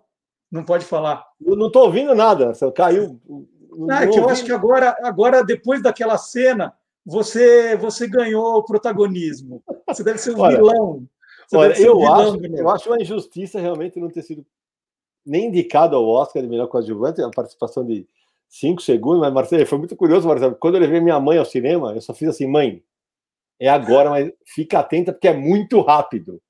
É muito rápido. Aí, papo, apareci, ela. Já foi? Eu falei, é. Não, não, né? Você, você resolveu cutucar sua mãe para falar ela... que era a tua, a tua vez, né? Quando você, você não vai aparecer virou... mais? Você não vai aparecer mais? Eu falei, não, mãe, eu, eu, sou. É só uma ponta, não sou, sou só um editor, não sou autor. É autor. Aí ela vai. Eu falei, mãe, não, você não está entendendo. Mãe, não é um filme sobre a minha vida. Então, mas ela tinha contado para todas as amigas. é, mas, ela, é, mas ela conta, são cinco segundos que ela fala, ah, ele lá. Olha ele lá. Mas é muito engraçado, Marcelo, que é, o público nerd que me conhece, cara, teve uma galera que, quando eu apareci, ó, oh, o Sidão, olha o Sidão. Eu falei, puta, é muito engraçado, cara. É porque, aí imagina o pessoal que não me conhece do lado, quem? Né? Como assim? Quem? Quem? Do que, que eles estão falando, né? Mas assim, mas, a, mas na hora que faz a participação, que o Maurício aparece na banca de jornal, aí o cinema cai, né? Aí sim. É muito legal. Muito bom. Nosso Stan Lee, né? Que adorava é. aparecer também. Sem dúvida. Esse, esse eu posso dizer que está no segundo. Tá bom, é, eu acredito. Mas você deve estar. Tá. Eu acho que agora você ganhou o papel à altura do seu talento. Talvez você tenha até fala, uma frase Vocês inteira. Vão ter que esperar. Vamos esperar. Sidão, Sidney Guzman, muito obrigado pela conversa. O tempo passou voando. Uma delícia ouvir as histórias. Eu já conhecia algumas, né? Dos nossos, dos nossos cafés da manhã na padaria. Agora, agora todos os, os nossos curiosos sabem também. O Sidão está, então, no, no site Universo HQ. Ele faz o podcast Confins do Universo. Quem quiser ouvir aí, história o que não falta, ele e os malucos. E no YouTube, aqui no YouTube, no Universo HQ, já 10 mil seguidores, também fazendo um trabalho fantástico. E, fora isso, editando livros e graphics que, né, no caso do Laços, estão virando cinema e filme, muito bacana. Grande abraço para você, muito obrigado pelo, pelo seu tempo, viu, Sidão? Valeu, Marcelão. Foi uma, foi uma alegria estar com você. Como falei, mesmo à distância, matando um pouco de saudade das nossas conversas. E para todo mundo que, que curte quadrinhos, os endereços que o Marcelo passou aí, ó. E é, detalhe, a gente, a gente fala de quadrinho não só para quem é entender de quadrinhos, que a gente quer trazer mais gente que quer descobrir esse universo. Então, obrigado, Marcelo, pelo convite. E muito a parte histórica, né? Não é sim, só. Sim, sim, muito, muito, é, vamos, vamos, ficar falando do, da não, cor não, do quadrinho. A gente, é história tem, total, é pesquisa.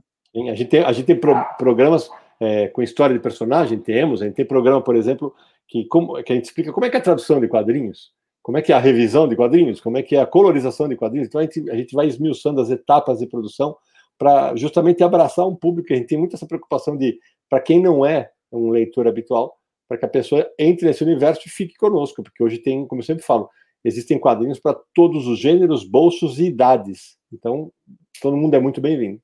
Muito legal. Sidão, muito obrigado de novo. Em breve, então, Sidney Guzman no filme Lições e em breve na entrega do Kikito também. E nós, e nós vamos agora chamar, já que está nessa, nessa linha de quadrinhos, nós vamos chamar o Silvio Alexandre. É hora do nosso universo fantástico. Valeu, Sidão. Um abração. Valeu, Marcelão.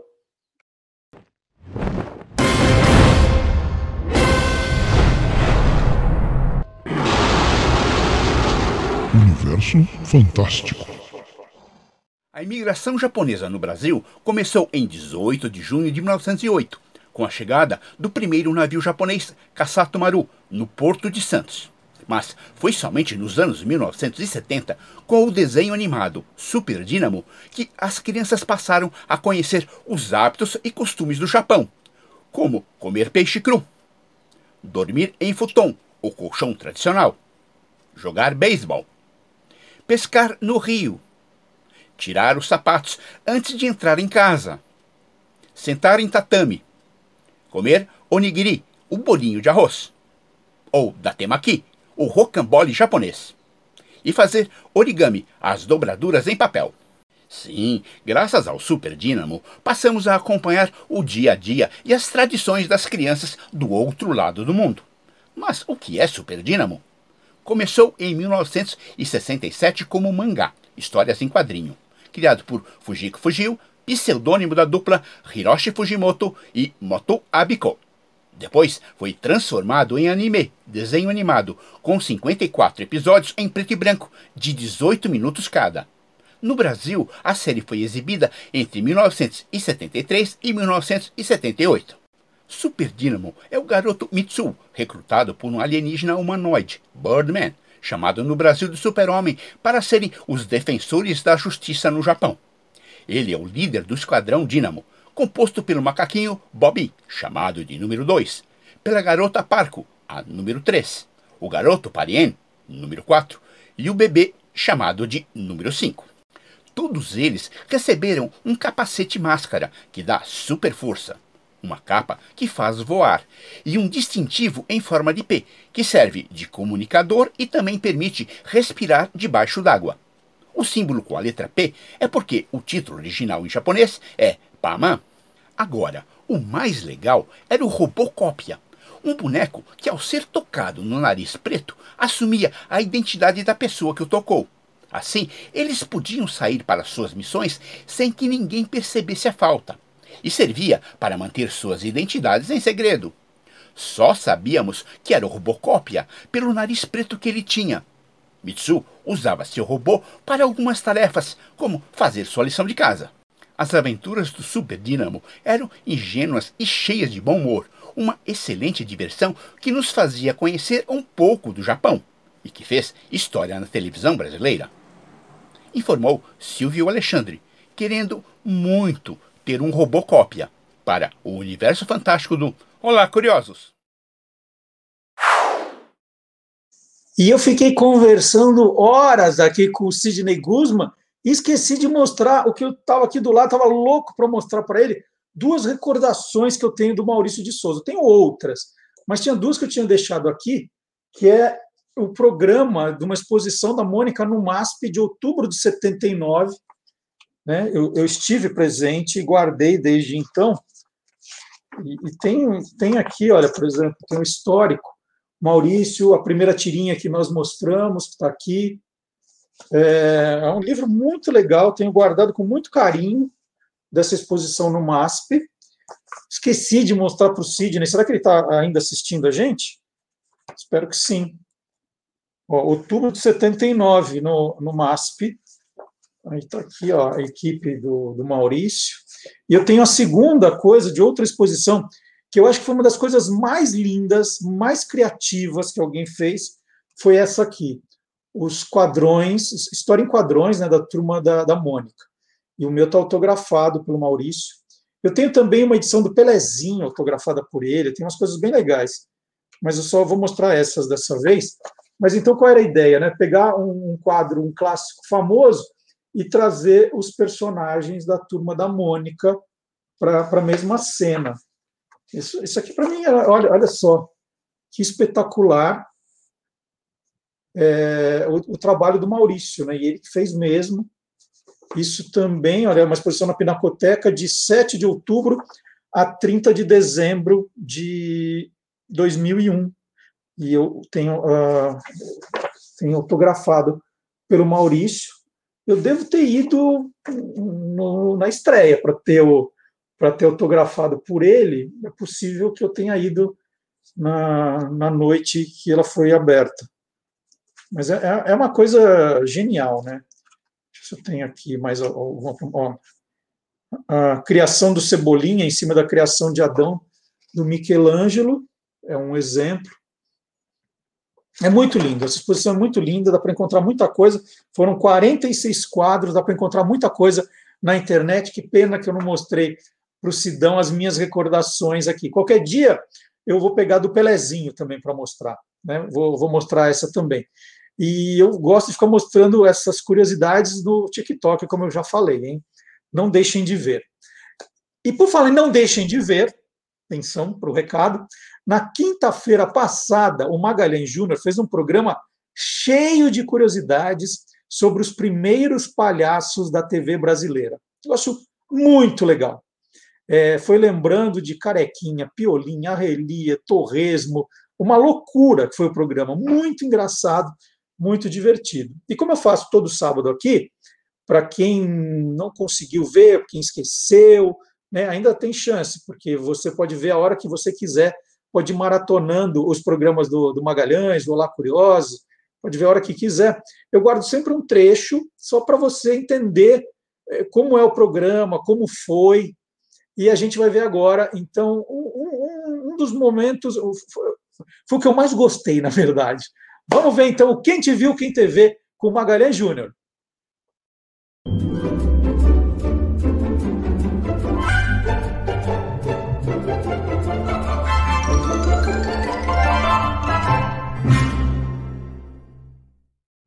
Olha, essa dupla, falando sinceramente, eu vi muito pouco, mas ouvi muito, muito. por causa das músicas gravadas por eles e principalmente por um deles. A dupla é Fred e Carequinha.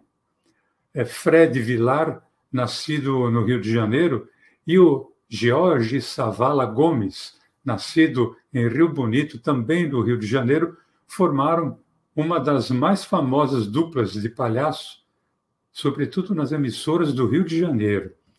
É, os dois predominantemente cariocas.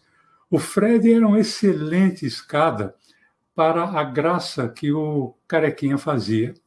Assim como o Fusarca e Torresmo, a dupla Fred Carequinha também teve as suas aventuras transformadas em gibi. Eles eram realmente fantásticos. Mas o Carequinha, na dupla, o Carequinha era, vamos dizer, o maior. Ele tinha um bordão que era infalível, que era o tá certo ou não tá? E o público respondia automaticamente, né? seja no circo ou seja público ali de, de televisão, né? ali que fica, ficava presente nos programas de televisão. A cada disco que lançava era um sucesso. Alguns sucessos do Carequinha em disco, que foi o que me chamou muito a atenção, era o Bom Menino, que tinha ali o Bom Menino Não Faz Pipi na Cama, o Rock do Ratinho, a Marcha do Carrapato. O Carequinha teve uma importância muito grande na mudança de postura do palhaço no picadeiro e no palco da televisão. E melhor do que eu falar é a gente ouvir o próprio Carequinha num documentário que foi realizado pelo cineasta Roberto Machado Júnior em 1976, o Carequinha, então, com 61 anos. Vamos ver. Alô, garotada! Eu descobri que sou Deus. Eu sou casado. A minha mulher, quando vai deitar, ela diz assim: com Deus me deito, com Deus me levanto. Eu deito com ela e levanto com ela, sou Deus. Ah, Bom, a mensagem que eu, que eu, sempre digo às crianças, que gosto de fazer em todo o Brasil, é que a criança deve respeitar a mamãe, papai, titia, vovó, não fazer bebê na cama e não passar de noite para a cama da mamãe para não atrapalhar a mamãe e o papai que estão cansados. tá certo, não tá? Ah, com a minha entrada na televisão, eu resolvi fazer uma nova escola de palhaço. Porque o palhaço era aquele que apanhava, que tomava bofetada, quer dizer, era um Marte. E a criança não pode encarar o palhaço como um Marte. Tem que encarar o palhaço como um herói. É essa nova escola que eu fiz do palhaço. Por isso é que as crianças aceitam o carequinha como herói, tá certo?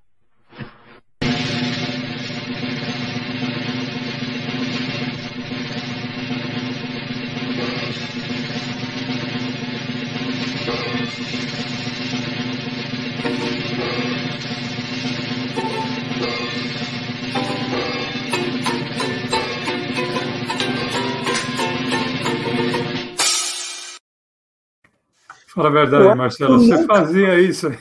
Não, eu fazia, nunca, eu não, eu não sei virar cambalhota, vou contar. Nem, nem com a mão no chão, não sei. Agora, eu nunca tinha visto, Mago, agora que eu reparei, o carequinha sem a, o personagem. E, e, assim, a voz não combina com ele. Não. a voz combina um com o carequinha, não com ele. Agora, Marcelo, além de TV e circo e disco, o Carequinha também fez sucesso, sabe onde? É, no cinema. E você acabou de dizer que nunca tinha visto o Carequinha sem maquiagem, né? Nunca. Interessante é que, aí vai uma curiosidade, normalmente nos filmes em que ele fazia, ele aparecia praticamente de cara limpa. E mesmo assim, ele de cara limpa, a figura do palhaço não desaparecia. Eu separei um trecho do filme Sherlock de Araque, de 1957, em que o Carequinha fez junto com o Fred e com Costinha. Você imagina, Carequinha e Costinha no mesmo filme. Né? Eu acho que vale a pena a gente ver um trechinho e dá para reconhecer o Carequinha por causa da voz. Vamos ver. Vamos, cada um escolhe o seu. É, mas felizmente eu acho que nenhum deles tem pontaria. Quem é que não tem pontaria? Nós acertamos em vocês até de olhos fechados. Acerta mesmo? Acerta. Duvido. Pessoal, vamos mais para trás. Eu quero ver se ele acerta mesmo. Vamos lá.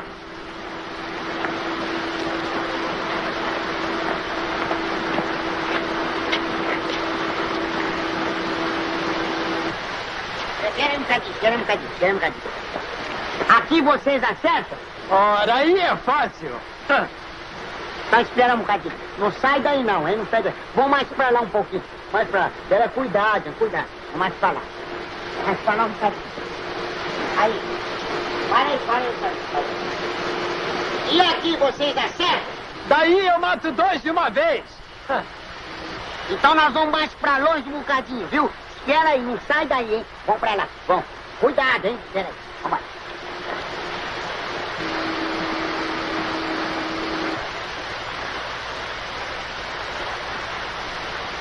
E aqui vocês acertam? Aí, isso é muito longe. Venham mais pra perto, senão a gente não acerta. Até logo, hein? Até logo, hein? Miseráveis.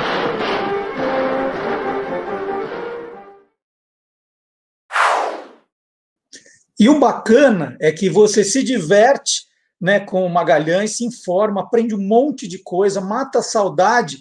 E ainda, se quiser mais, você pode entrar no site do Guia dos Curiosos, porque o bacana da curiosidade é que uma vai puxando a outra.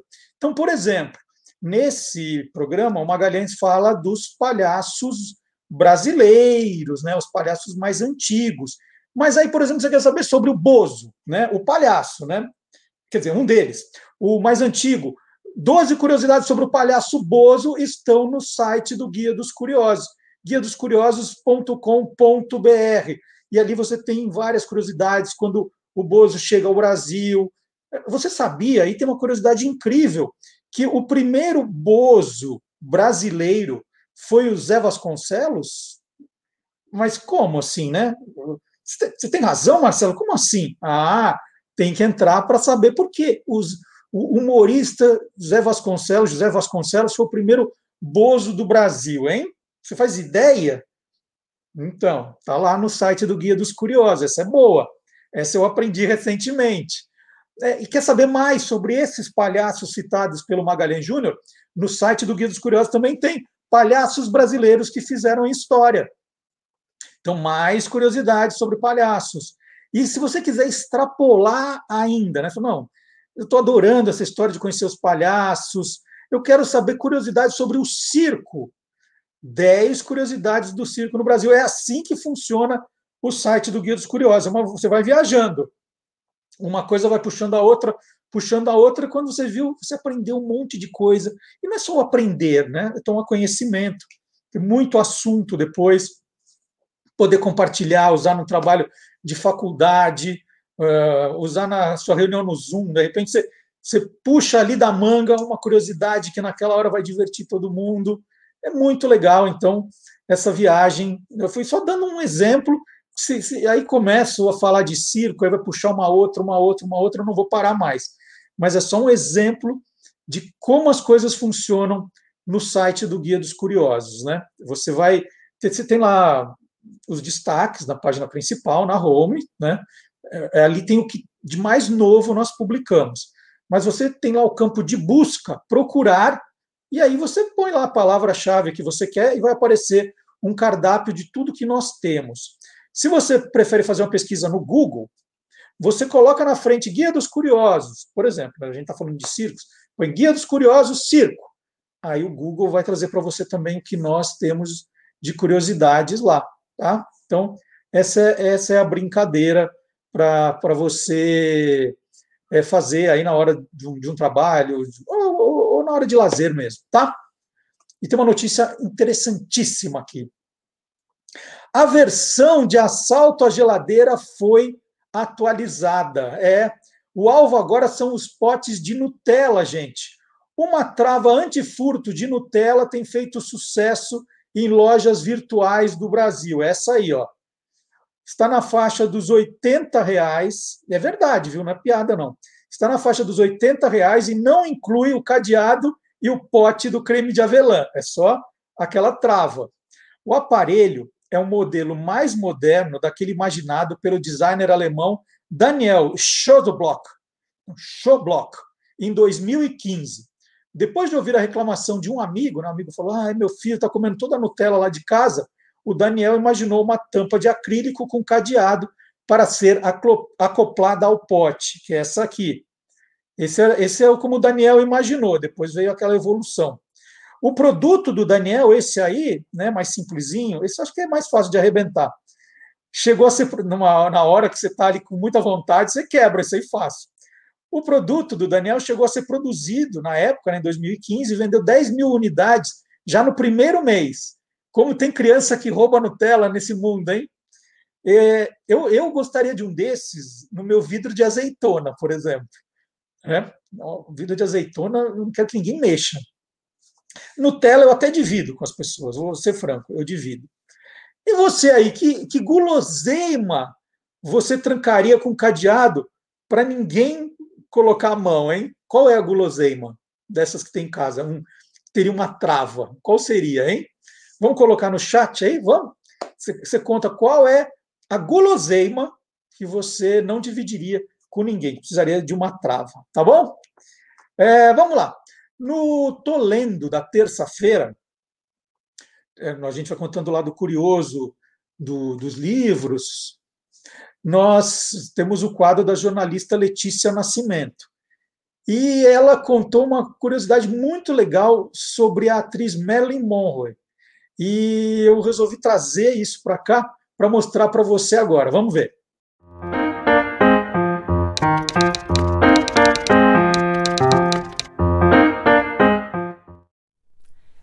Marilyn Monroe é um ícone e uma outra faceta dela foi revelada há alguns dias Dois livros de receitas que pertenceram à atriz vão a leilão em Nova York no dia 22 de junho. Dentro dos livros, várias anotações, listas de compra, cardápio e também receitas com a própria letra da atriz, como o Beef Bourguignon. Os dois livros são The New Fanny Farmer Boston Cooking School e o outro é The Joy of Cooking. Nesse último também foram encontradas receitas de jornais anexadas com clipes e um cardápio.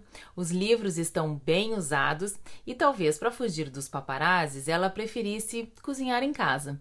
Em 1952 ela deu a seguinte declaração: Já me disseram que meus hábitos alimentares são ruins, mas eu acho que não.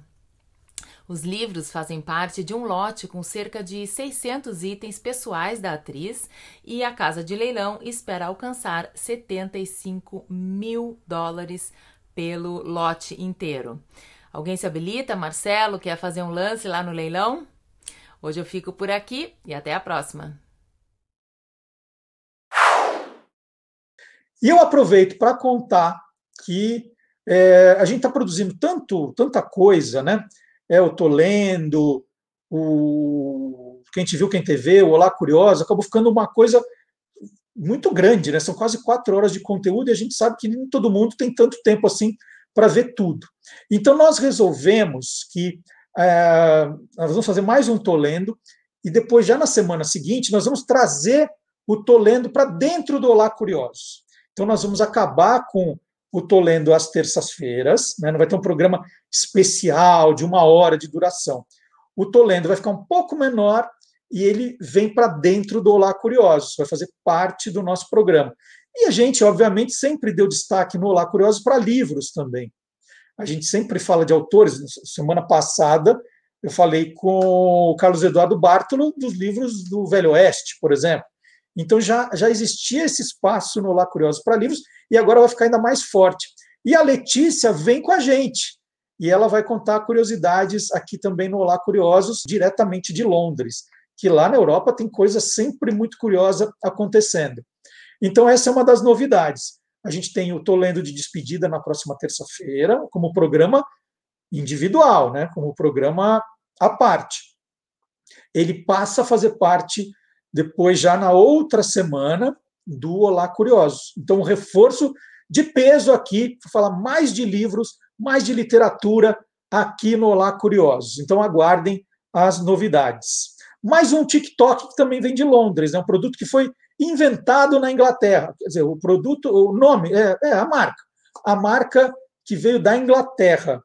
E é o produto, eu não vou contar agora, vou mostrar o TikTok, mais um só, é, você, você pode curtir a conta lá, assistir todos os dias os, os vídeos novos, tem no Instagram também. Eu vou contar a história de um produto que você cansou de ver em supermercado, já usou na sua casa. Né? Será que você já se perguntou qual a origem do nome desse produto? Vamos ver? Hoje eu vou contar a origem do nome de mais um produto, o que significa Omo. O sabão em pó Omo foi criado pela inglesa Unilever em 1930. Omo é uma abreviatura, abreviatura de Old Mother Wool, velha mãe coruja. E a primeira embalagem do Omo trazia de fato uma coruja. O primeiro olhinho era o O, o biquinho, o M, e o segundo olho, outro O, daí Omo. O Omo chegou ao Brasil em 1957. Antes dele, a Lever lançou outro sabão em pó. Foi o primeiro do Brasil, o Rinso. Então tá aí, ó, curiosidades, não sei se você já conhecia ou não. Tava lá, essa tem no, no Guia dos Curiosos Invenções, né? Essa, essa curiosidade, gente, eu vou, eu vou só pedir um minutinho para contar dessa história. Quando eu estou escrevendo, eu estou sem ele aqui, quando eu estou escrevendo o Guia dos Curiosos Invenções, isso em 1997, imagina, não, não tinha essa farra de sites das empresas, nada disso, a gente tinha que ir atrás das histórias, falando com as empresas, ligando, né, trocando telefonemas. E eu queria saber o que significava homo, não fazia a menor ideia, né, não é, não tinha Google para procurar. Eu falei, não, vou ligar na vou ligar na Unilever e perguntar. Aí eu liguei, pedi para falar com o departamento de marketing, e ninguém do departamento de marketing tinha a menor ideia, porque Homo se chamava Homo, ninguém sabia. Aí fala, nossa, que boa pergunta, a gente trabalha aqui, nunca parou para se perguntar isso. Aí a diretora de marketing, eu vou pedir desculpa, porque faz tanto tempo eu não lembro mais o nome dela, mas ela foi muito atenciosa comigo. Ela falou: Nós vamos escrever para a matriz em Londres e vamos perguntar. Eu falei: será que ela vai perguntar mesmo, né? Aí, uma semana depois, eu recebo uma ligação dela, mas assim, exultante. Ela falou: Nossa, nós recebemos a resposta, nós todos aqui estamos eufóricos com essa descoberta. E aí ela me contou do Old Mother Wall, né, da velha mãe coruja. Ela me mandou é, a imagem. Hoje você acha na internet fácil, mas ela me mandou a imagem da primeira. O pessoal da, da Unilever mandou para ela e ela me repassou da primeira embalagem do homem para mostrar a corujinha. E é engraçado porque a primeira edição do, do Guia dos Curiosos Invenções, né, que chamou o Livro das Invenções, ele tinha só ilustrações. A única foto que eu fiz questão de publicar era justamente a caixinha do, do sabão em pó, porque era extraordinário essa curiosidade. Falei, um sabão em pó que tanta gente compra, tão antigo, né? Na época já era um produto que tinha 40 anos de mercado no Brasil, e ninguém, eu nunca tinha visto alguém falar o que significava o homo. Então é uma das grandes curiosidades, né? numa época diferente. Hoje, hoje seria diferente, né? A empresa vai lá, coloca. E nem toda empresa faz isso também, porque tem umas empresas que fazem um não tem uma preocupação muito grande com a história de seus produtos, que é uma pena.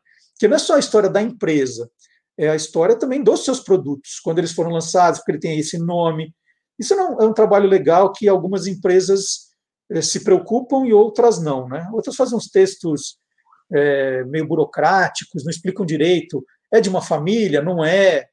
Né? Aí põe um negócio lá que não dá para entender quem começou onde, quando, como, por quê. Né? Umas coisas bem malucas. Então, o Guia dos Curiosas Invenções deu uma ajuda nesse ponto. Ah, eu preciso mostrar um recebidos, né? Chique.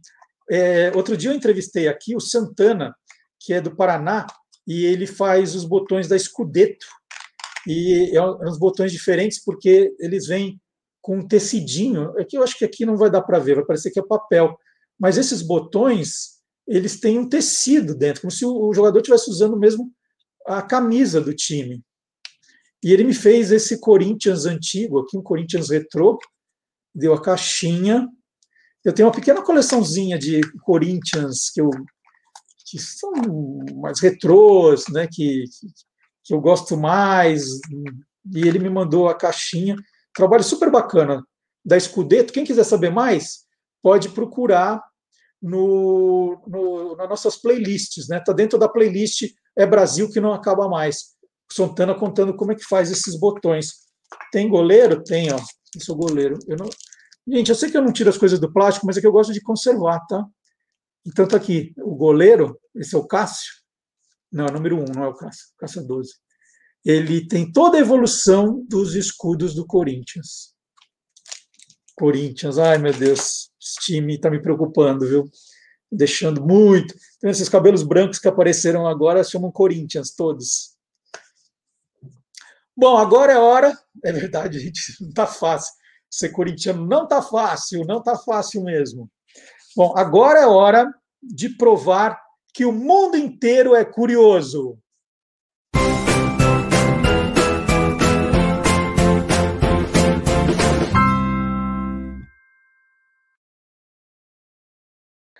A Border Collie Peg, de 9 anos, ficou surda e não conseguia mais trabalhar. Incapaz de ouvir os comandos de seus antigos donos, Peg tinha dificuldade em lidar com os rebanhos. E aí foi deixada meio de lado, né? E acabou sendo doada. Seus novos donos, porém, ficaram tão encantados com a cachorrinha que começaram a lhe ensinar a linguagem de sinais. Os cães pastores são comumente treinados para obedecer apitos ou comandos de voz, com instruções curtas e simples. Agora, Peg está aprendendo a entender os sinais manuais e a linguagem corporal de Chloe Shorten e do marido dela, Jason. E aí abre aspas, né? Começamos, ensi começamos ensinando Peg a olhar para nós em busca de sinais manuais, explica Chloe usamos reforço repetitivo e positivo. Ela já aprendeu a reconhecer gestos, como um polegar para cima, que significa boa menina, e uma palma estendida, indicando para ela parar. Olha que legal. Então, notícia que veio da Inglaterra com a cachorrinha que está aprendendo linguagem de sinais, né? do jeito dela, obviamente. E agora é o momento de pedir para você não esquecer, né, nesse, nesse ponto do programa, já já, já passamos há bastante tempo da metade do programa, pedindo para você, por favor, não esquecer de deixar o seu like. Se você estiver no Facebook, dá aquela curtida, pode compartilhar, é, pode comentar, é importante, pode espalhar do programa. É muito importante essa pequena doação que você faz para o programa, né? Doação de tempo, é, doação, olha lá, né? não, não, não esqueça de se inscrever também no nosso canal o Curiosinho está dando o recado. A gente precisa crescer, porque é, é, é, a lógica das redes sociais. Os programas que têm mais engajamento são os que eles oferecem para mais gente, para mais gente conhecer, né, descobrir. Como eu falei, toda semana nós temos alguém que está aprendendo a conhecer o programa. E é importante, então, que vocês nos ajudem nisso. Né? A gente fica aqui implorando, oh, é só deixar um like, dar uma curtida, uma compartilhada. Se não fosse importante, juro que eu não, não falaria nada disso. Né? A gente ia só ficar falando de curiosidade, curiosidade, curiosidade. Mas isso é importante hoje nessas novas redes sociais. Né?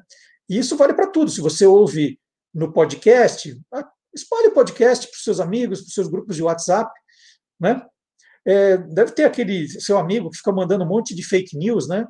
Tem, olha, que hoje fake news é que não falta, né? E, e é cada uma mais absurda que a outra. Manda para aquele seu amigo fake news e fala: olha, em vez de você ficar compartilhando aí esses fake news, por que você não, não curte esse programa aqui? Ó? É, né? Manda para ele, de repente, são duas horinhas que ele passa sem mandar bobagem e, e, e. Pra, é, está fazendo um serviço para o bem da humanidade, com certeza. Bom, agora chegou a hora, já que a gente está falando aí, né, acabei resvalando para fake news, a coisa do poder, Professor Dionísio da Silva, autor do livro De Onde Vêm as Palavras, um livro espetacular, ele, ele tem imunidade aqui no programa. Ele pode falar o que ele bem entender. E, então, como ele tem imunidade, chegou a vez dele agora no nosso programa. É... Professor Dionísio, qual é o tema de hoje, hein?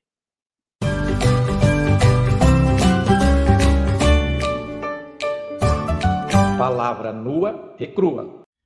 Meus amigos, eu estava assistindo às sessões da CPI e me ocorreu que os perguntadores, é, os novos inquisidores, têm um tipo de imunidade, que é a imunidade parlamentar.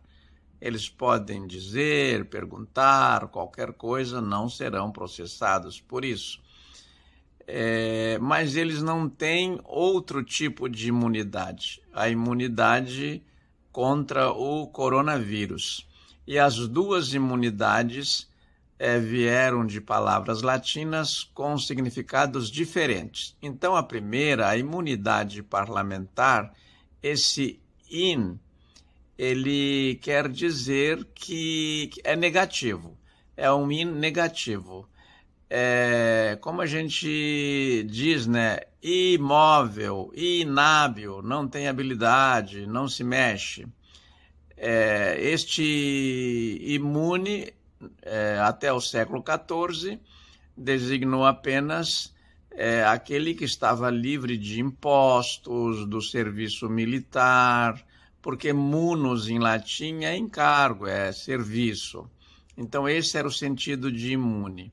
A partir do século XIV, os pesquisadores como Pasteur é, procuraram e recorreram e encontraram no latim, é sempre o latim e o grego que são fontes para essas novas palavras, não é? Porque são línguas muito precisas. E eles encontraram aí o munir, que é, que é fazer é, muralhas, que é fortalecer dentro, imune, imunir. Então, esse in da, da segunda imunidade que os deputados não têm, a primeira eles têm, esse in não é negativo, é dentro de. Então, é construir dentro do município fortificações, é, defesas para combater os inimigos, para não ter a cidade é, invadida pelos inimigos. E, por comparação, é, isto veio a designar é, a condição de deixar o corpo imune ao coronavírus, por exemplo, não é?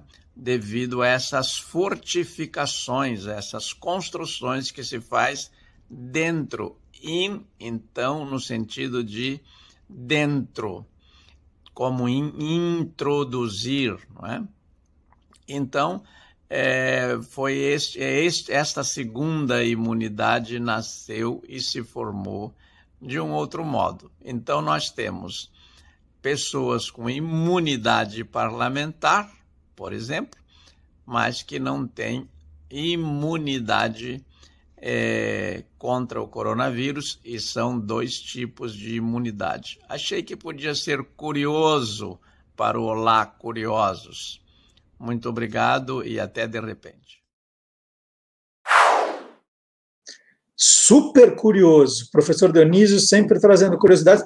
E agora é aquele momento do programa que vira o trio de professores, um atrás do outro. Começou com o professor Dionísio, agora vem aí o professor Marcelo Abud. São três professores que vêm na sequência. Né? Isso é demais no nosso programa, eu acho, eu acho lindo.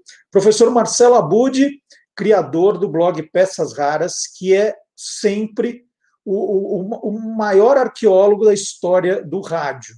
Ele tem coisas ali no blog Peças Raras é, é, espetaculares, e ele é um profundo conhecedor. Ele ouve tudo, tudo de rádio que você puder imaginar. E vai garimpando coisas, conversando com personagens. Ele está fazendo o acervo próprio dele também. E ele virou um curador de podcasts aqui no nosso programa, porque podcast está trazendo a linguagem do rádio para uma nova mídia. Então, o professor Marcelo Abud agora traz aí duas boas dicas para quem está meio perdido na área de podcast. Falou assim: com tanta coisa, o que, que eu preciso ouvir? Vamos ver?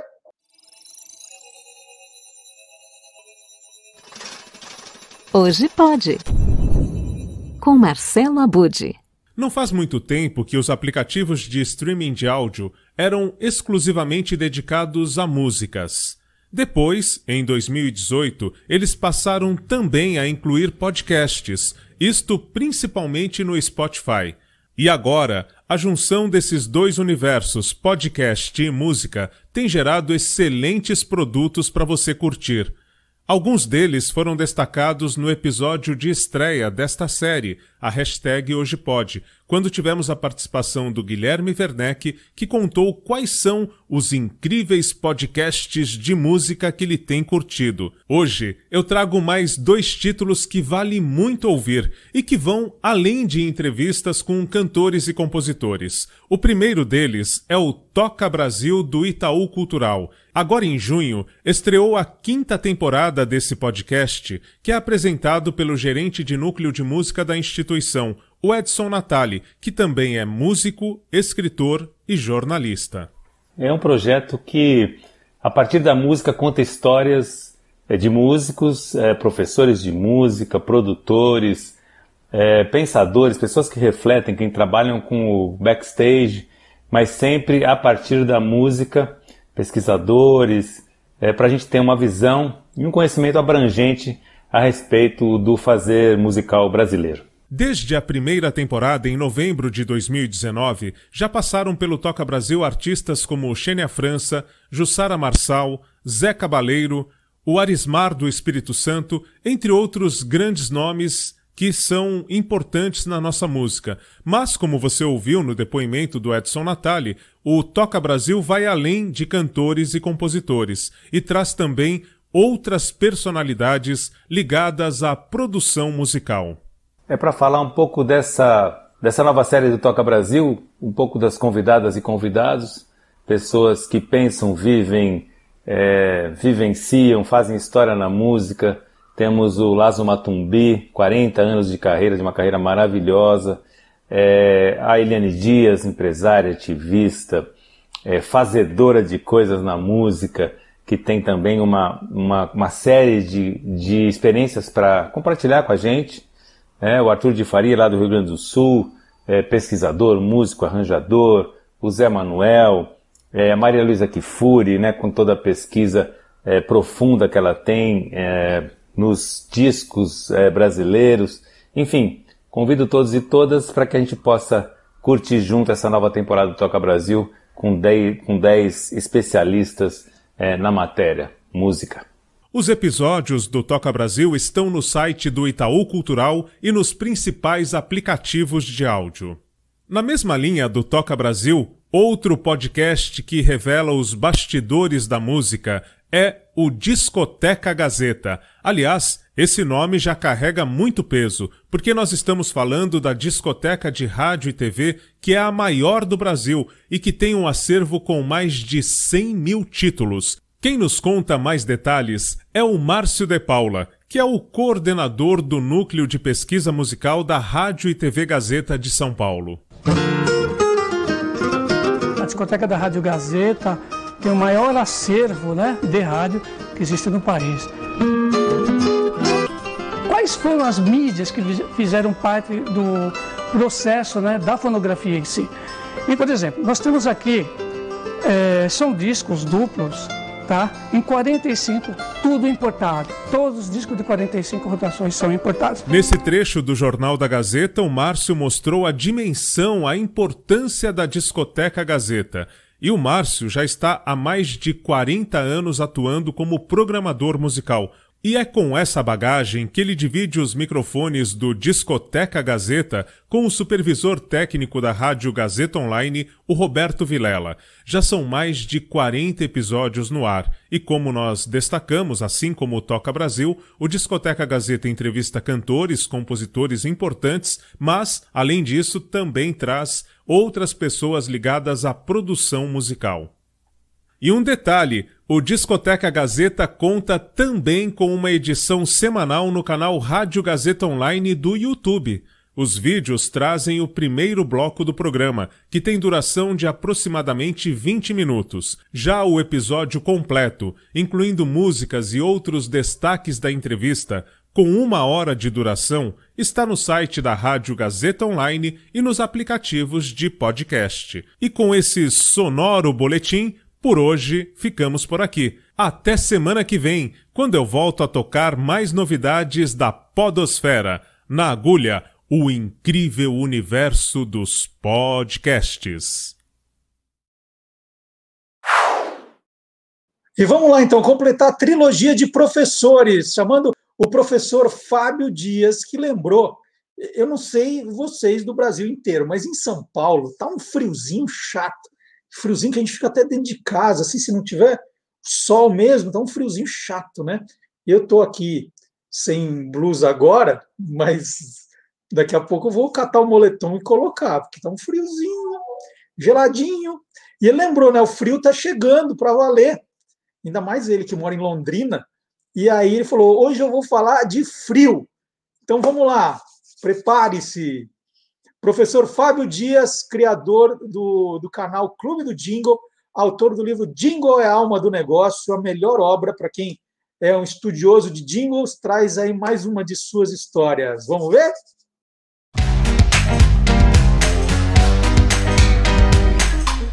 Clube do Jingle. Quando uma ideia é boa, ela resiste ao tempo, resiste à moda, resiste até o frio.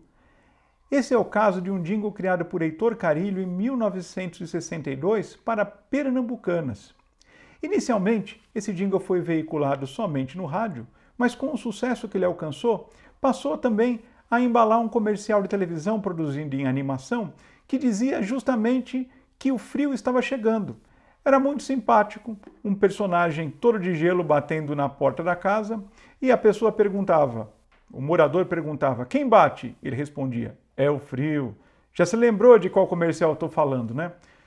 Praticamente todas as gerações, desde a década de 60, se lembram desse jingle e lembram dos comerciais que ele embalou, porque a, as pernambucanas, desde então, constantemente faziam novas versões desse jingle, o que continua acontecendo até os últimos anos. Algumas vezes mexendo na melodia, outras vezes fazendo pequenas adaptações na letra, mas de uma forma geral mantendo a essência principal e justamente aquela graça que era o frio chegando, batendo na porta, mas não conseguindo entrar, porque afinal de contas os moradores tinham passado nas pernambucanas e preparado todo o estoque de lãs, flanelas e cobertores.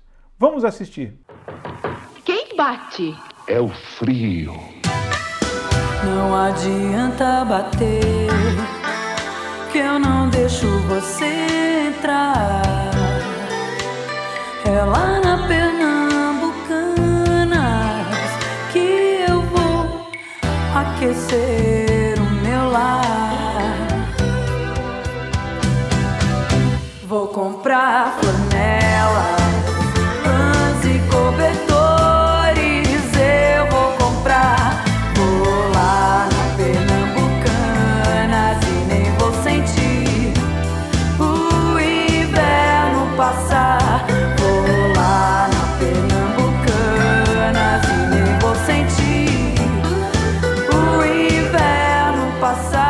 você pode ver, faz muito tempo que a sua vida faz a nossa vida.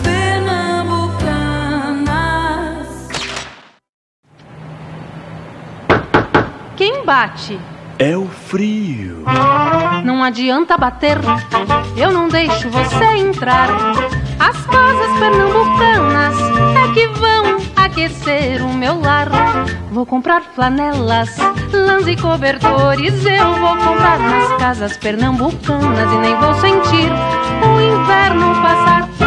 Pernambucanas, onde todos compram, faz parte da memória e da família. E agora, atenção, fãs do Batman, nós vamos falar de morcegos mas não é do Batman, é só de morcego, morcego mesmo. Guilherme Domenichelli vai tirar algumas de nossas dúvidas, né? O morcego é um bicho que assusta, né? Um bicho feio. Eu não sei vocês se já tiveram alguma experiência para de morcego, mas uma vez eu estava na casa de um, de, da minha tia em Monte Alto, interior de São Paulo, passava todas as férias lá, e nós ficávamos num quarto que era bem assim para a rua, né? Era uma, uma das ruas principais ali de Monte Alto, não vou lembrar o nome agora. Era em Ionho Livramento? Não sei.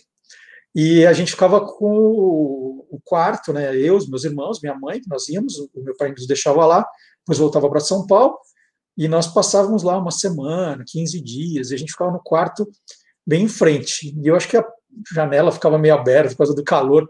Teve uma noite que um, entrou um morcego lá, mas foi uma gritaria, e sai com vassoura, eu não lembro ter visto direito o morcego, mas eu lembro bem da, da confusão que foi. E então morcego é um bicho aí que assusta, né? Vamos ver então Guilherme Domenichelli, criador do canal. Esse ano vai bater um milhão de seguidores e nós vamos comemorar aqui. Guilherme Domenichelli, criador do canal Animal TV.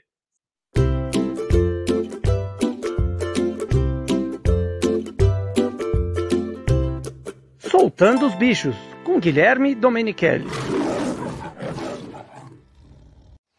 Morcegos, um dos animais mais cercados de lendas e mitos no mundo todo. E você sabia que existem aproximadamente 1.100 espécies diferentes de morcegos? Ou seja, um animal em cada quatro mamíferos é morcego. No Brasil, há 140 espécies diferentes espalhadas por todo o país. Existem morcegos pequenos e leves, grandes e pesados, pretos, marrons e até brancos. A maior característica desses mamíferos é a capacidade de voar, e para isso eles utilizam as mãos, que se transformaram em asas. Os dedos são unidos por uma membrana elástica, que também é ligada às pernas. Para voar, basta afastar os dedos e mover os braços para cima e para baixo. Alguns morcegos gostam de comer insetos, por isso são ótimos para o controle ambiental. Outros gostam de frutas e são excelentes dispersores de sementes, espalhando em suas fezes muitas sementes que posteriormente se transformarão em novas árvores. Algumas espécies gostam do néctar das flores e ajudam na polinização, que é a reprodução das plantas. Existem até alguns que comem peixes. E os chamados morcegos vampiros? Eles realmente existem? E se alimentam de sangue? Sim, entre todas essas espécies, apenas três são vampiros, chamados tecnicamente de hematófagos. Eles vivem somente em alguns países das Américas, inclusive no Brasil. Vivem em florestas e se alimentam do sangue de animais silvestres e algumas vezes de animais domésticos. Em alguns casos, podem até atacar pessoas. Mas e aí? Esses morcegos vampiros podem transmitir doenças? Sim, podem transmitir, se estiverem infectados, por exemplo, com o vírus da raiva. Mas, como vimos, apenas três espécies, entre todas as outras, se alimentam de sangue. A grande maioria é totalmente inofensiva.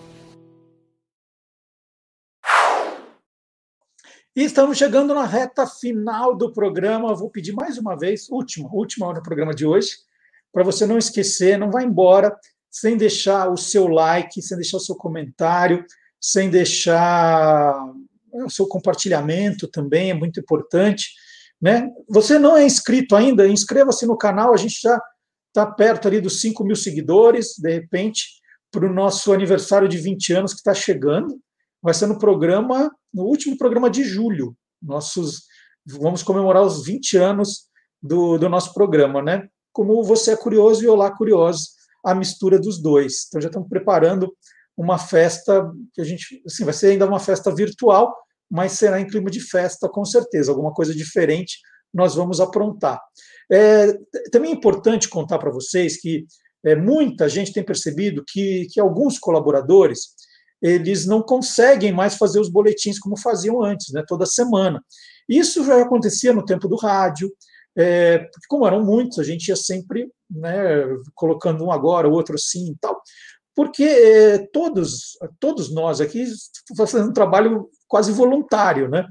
Que é, na verdade, é um, nós viramos uma confraria de amigos que faz o programa, e vocês, muitos dos que vocês nos assistem, viraram amigos também. Então a gente está fazendo isso para ser esse encontro de sábado de manhã, né?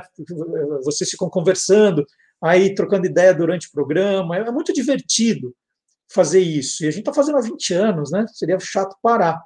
E, obviamente, todo mundo também tem as suas famílias, os seus trabalhos, né? Vez ou outra, fala, olha, não está dando tempo de fazer. Ainda mais agora, com o vídeo, né? É, é muito mais complicado fazer um boletim bacana.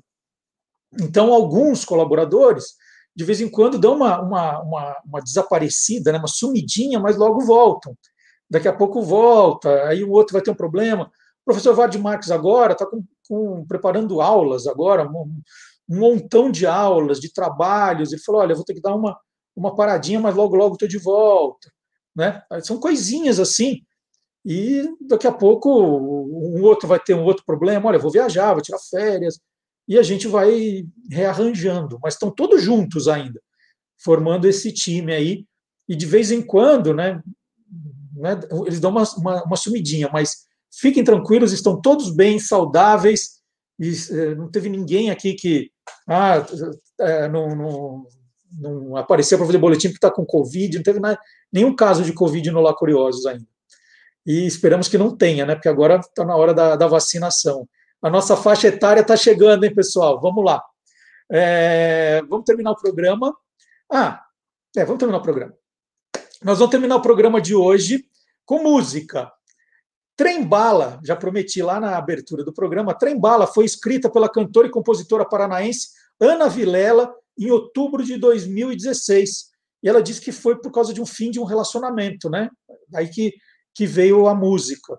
É, ela postou ali, sem compromisso, no canal do YouTube, e logo a música se transformou num fenômeno. Fenômeno mesmo. Foi um negócio assim arrebatador. Ela veio como um trem-bala para o sucesso. Então nós vamos ouvir agora Trem-bala de Ana Vilela na versão de Beck e os Tiozão. Agradecendo de novo a sua companhia, agradecendo os seus comentários, sempre muito carinhosos com a gente, agradecendo sempre o seu engajamento com todas as nossas redes sociais e torcendo para que a gente chegue aí firme e forte já na, nos nossos 20 anos, daqui a pouquinho, tá quase, tá quase. E não esqueçam, hein? Bebam água, muita água. Vamos lá, terminando o programa de hoje, Beck e os tiozão, trem bala. Até sábado que vem. Tchau. Playback.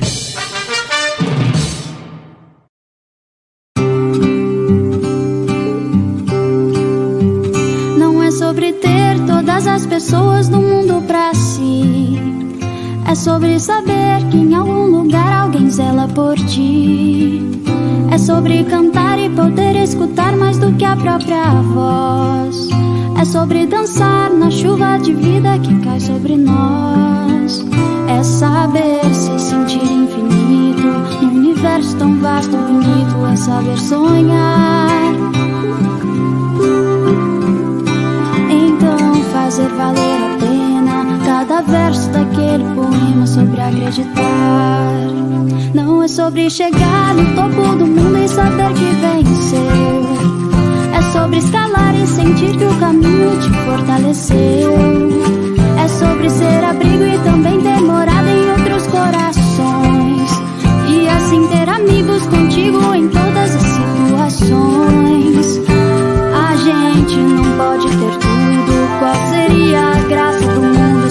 Fosse assim?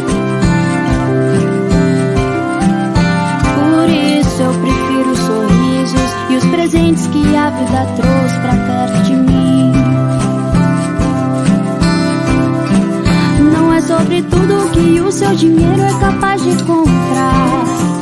E sim sobre cada momento, sorriso se compartilhar. Também não é sobre correr contra o tempo pra ter sempre mais. Porque quando menos se espera, a vida já ficou pra trás. Segura teu filho no colo, sorri e abraça seus pais enquanto estão aqui. Que a vida trembala parceiro e a gente é só passageiro prestes a partir.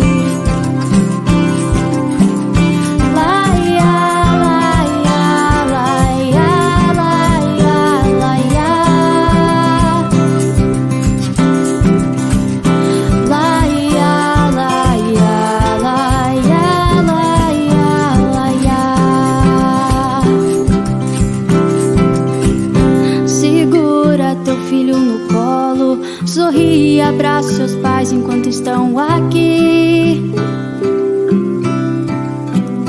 Que a vida é trembala parceiro, que a gente é só passageiro prestes a partir.